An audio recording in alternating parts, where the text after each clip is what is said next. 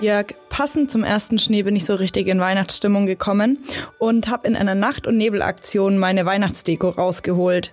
Allerdings fehlt mir noch ein Adventskranz. Wie sieht es bei dir aus? Bist du denn schon in Weihnachtsstimmung? Also in Weihnachtsstimmung direkt noch nicht, ist ja auch noch ein bisschen Zeit bis Weihnachten. Aber ich gestehe, beim Blick aus dem Fenster heute kommt tatsächlich so ein bisschen Adventsstimmung auf.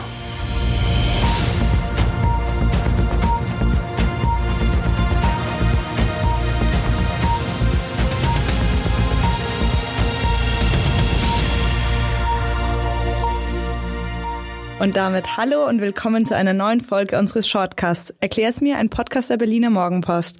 Ich bin Miriam Schaptke, mir gegenüber steht mein Kollege Jörg Krauthöfer.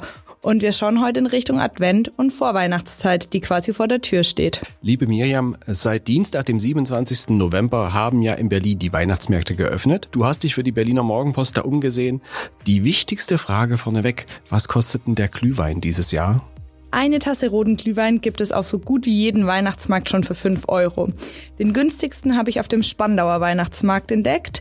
Da gibt es den Weihnachtsklassiker für schon 4 Euro. Denkt aber dran, Tassenpfand kostet auch meistens 5 Euro.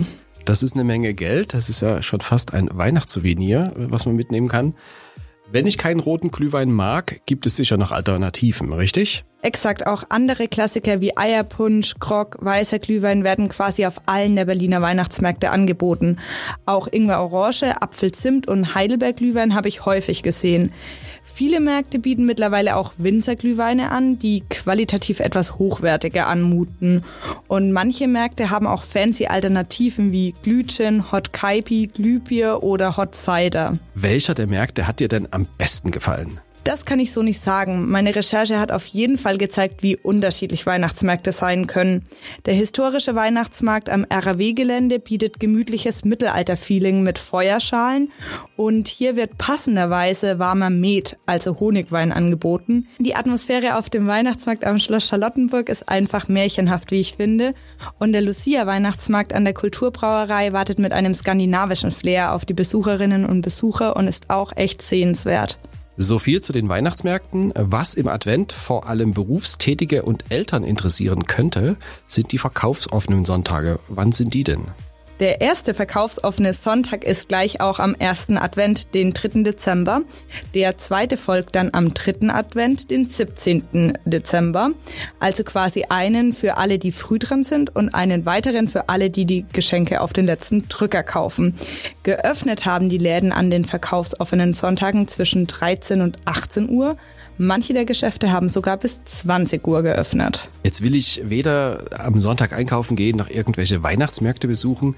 Was sind denn sonstige Adventsempfehlungen in Berlin? Ich persönlich finde ja, dass Schlittschuhfahren immer eine tolle Sache ist und in Berlin gibt es einige Bahnen wie die in Langwitz oder das Horst-Dom-Stadion in Charlottenburg oder die Eisschnelllaufhalle in Hohenschönhausen. Ansonsten ist es doch jetzt das perfekte Wetter fürs Thermalbad, Hammam, Kino oder einen Schneespaziergang. Oder einfach mal einen Sonntag zu Hause, Plätzchen backen und Weihnachtsmusik hören. Und die erste Kerze am Adventskranz anzünden. Über den Adventskranz haben wir ja schon im Intro gesprochen. Kannst du vielleicht mir und unseren Zuhörerinnen und Zuhörern erklären, was es mit diesem Adventskranzbrauch auf sich hat? Gerne. Der geht nämlich zurück auf Johann Hinrich Wichern. Im Jahre 1839 kam der evangelische Pfarrer auf die Idee für den Adventskranz. Wichern leitete in Hamburg ein Kinderheim und um den Kleinen das Warten zu erleichtern, nahm er ein Kutschrad und befestigte 23 Kerzen darauf. Vier große weiße für die vier Adventssonntage und 19 kleinere rote für die Wochentage des Advents. Er hängte den Adventskranz an die Decke des Saals und jeden Tag wurde eine Kerze angezündet und jeden Tag wurde der Raum ein bisschen heller. Aus diesem Kutschrad entwickelte sich dann nach und nach der Adventskranz mit Tannengrün und vier Kerzen, wie wir ihn heute kennen. Schöne Geschichte und ein schöner Brauch, finde ich. Ja, finde ich auch. Und ähm, auf jeden Fall muss ich genau deswegen unbedingt auch losziehen und meinen Adventskranz kaufen.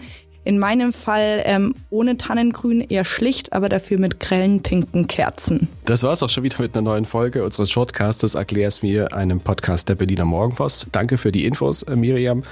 Und da draußen, ja, viel Spaß beim Weihnachtsmarktbesuch und eine möglichst stressfreie Adventszeit. Und schreibt uns gerne, was in eurer Vorweihnachtszeit nicht fehlen darf oder falls ihr Fragen, Anregungen und Themenvorschläge habt unter erklärsmir.funkemedien.de.